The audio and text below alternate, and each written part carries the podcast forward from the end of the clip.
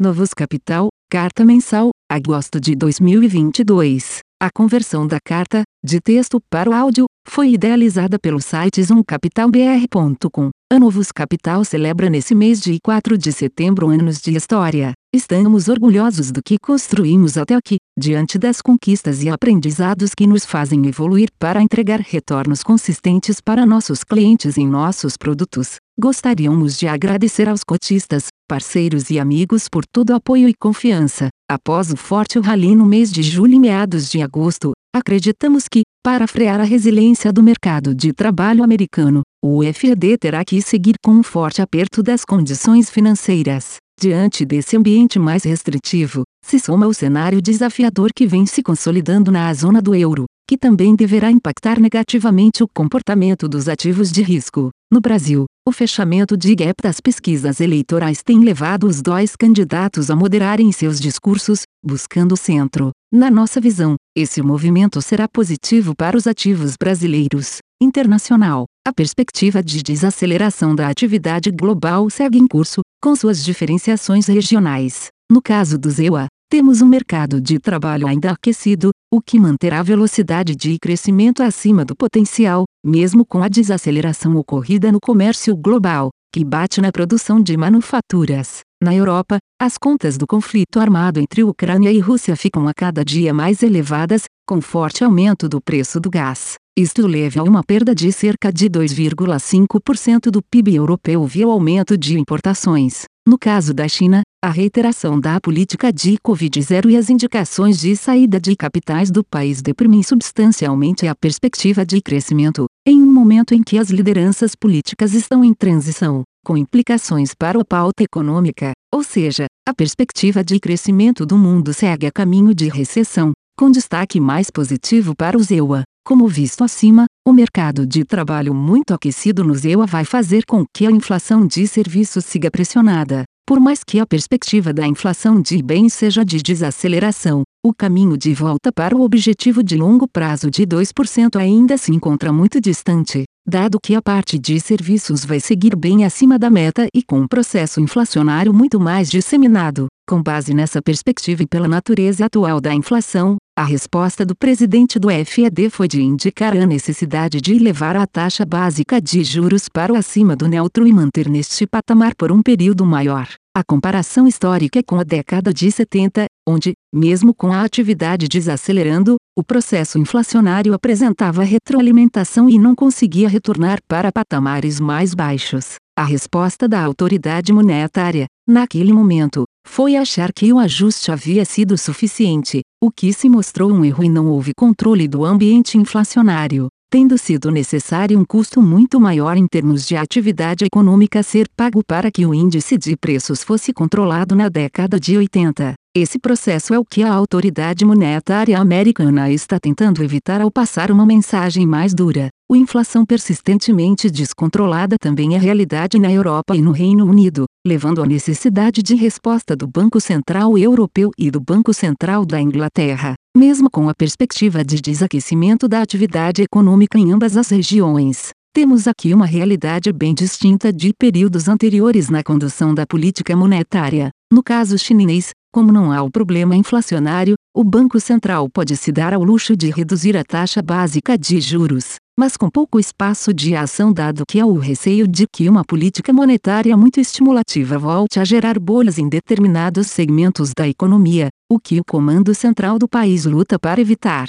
Assim, apesar das indicações atuais serem de que o mundo deverá entrar em um cenário recessivo em breve, a exigência é que as políticas monetárias fiquem cada vez mais restritivas, e por mais tempo, elevando a perspectiva de uma desaceleração mais profunda e duradoura. Imaginamos que teremos tempos difíceis à frente. Brasil, como um país produtor e exportador de commodities, se comporta em um ambiente de forte e prolongada desaceleração e em meio a uma eleição presidencial. Esse é o nosso grande desafio para o ano que vem, e a isso deve-se acrescentar uma taxa básica de juros em patamar bastante restritivo. Em termos de inflação, as informações advindas até o momento são alvissareiras. Após ter atingido um pico muito elevado, a redução dos impostos sobre o combustíveis teve impacto maior do que o esperado e, além disso, a apreciação recente da moeda, em conjunto com o recorde dos preços internacionais de petróleo e de outras commodities agrícolas, geraram um efeito ainda maior sobre os preços domésticos e levaram o IPCA de 2022 para abaixo de 6,0%. Nossa projeção atual é 5,8%.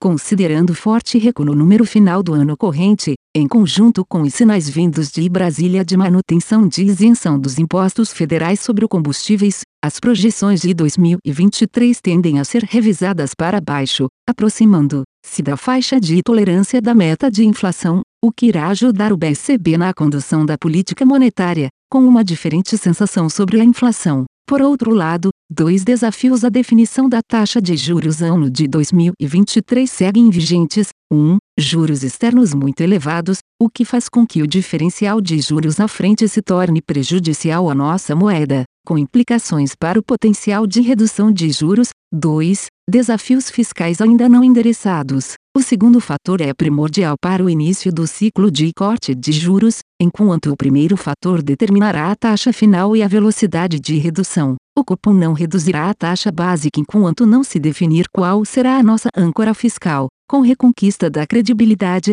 mesmo em um regime de inflação mais baixa, mas ainda acima da meta. Em termos de atividade econômica, observamos um quadro superior vivenciado no primeiro semestre do ano. O forte aumento dos preços de commodities e uma velocidade de crescimento global ainda acima do potencial, alimentaram o PIB doméstico, que foi beneficiado, ainda, pela maturação dos efeitos da reforma trabalhista, o que levou a um forte recuo em nossa taxa de desemprego. Com isso, nossa projeção para o PIB do ano se encontra em 3,0%, e para o ano que vem em 1,5%. Vale uma discussão sobre qual nossa taxa de crescimento potencial, após a última década perdida. A velocidade de crescimento próxima a 5% anualizada do primeiro semestre de 2022 claramente é acima da nossa natural, tendo sido observado forte recuo na taxa de desemprego, piora no déficit em transações correntes e elevado nível de inflação. Por outro lado, a hipótese de crescimento potencial próximo à média dos últimos 10 anos tem de ser colocada à prova,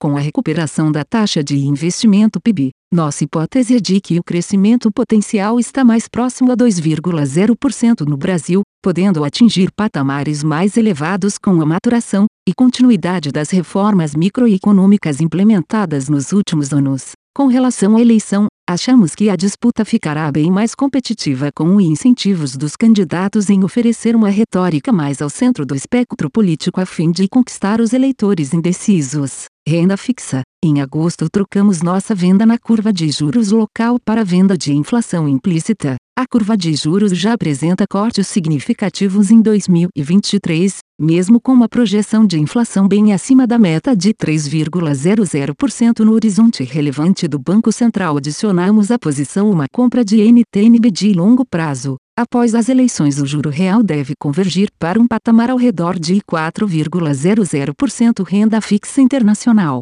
Com a melhora dos indicadores do mercado de trabalho no EUA, iniciamos uma posição tomada na curva americana. As declarações dos diretores do FED ao longo de agosto foram na direção de aumentar o aperto das condições financeiras, em especial Powell, em Jackson Hole, onde reforçou que não podem repetir erros da década de 70 moedas. O book de moedas teve ganhos com posições compradas em dólar versus GBP e dólar versus euro. A Europa vive um cenário de estagflação com a pressão altista do preço de gás e a economia desacelerando a tendência de dólar forte deve seguir, e por essa razão estamos mantendo essas posições commodities. Ao longo do mês carregamos posições táticas no petróleo. O ganho ocorreu através de uma posição comprada no WTI. Entramos em setembro sem posições bolsa. Em agosto o Ibovespa subiu 6%, vindo para o território positivo no ano, frente a quedas nas bolsas dos países desenvolvidos. Seguimos com uma visão negativa para o mercado de renda variável, vendidos nas bolsas dos países desenvolvidos,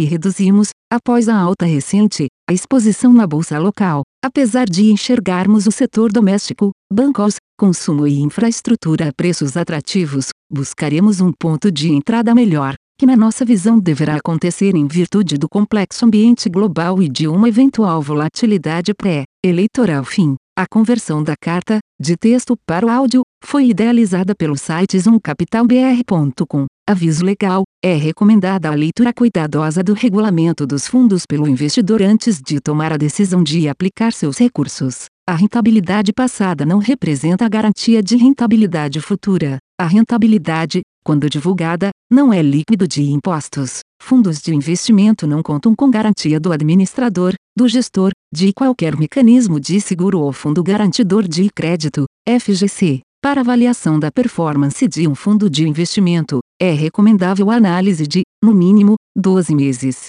A gestora não se responsabiliza por quaisquer decisões tomadas tendo como base os dados deste documento. As informações aqui contidas têm caráter meramente informativo e não constituem qualquer tipo de aconselhamento de investimentos ou oferta para aquisição de valores mobiliários. Os investimentos em fundos de investimento e demais valores mobiliários apresentam riscos para o investidor. Os fundos de ações com renda variável podem estar expostos a significativa concentração em ativos de poucos emissores, com os riscos daí decorrentes.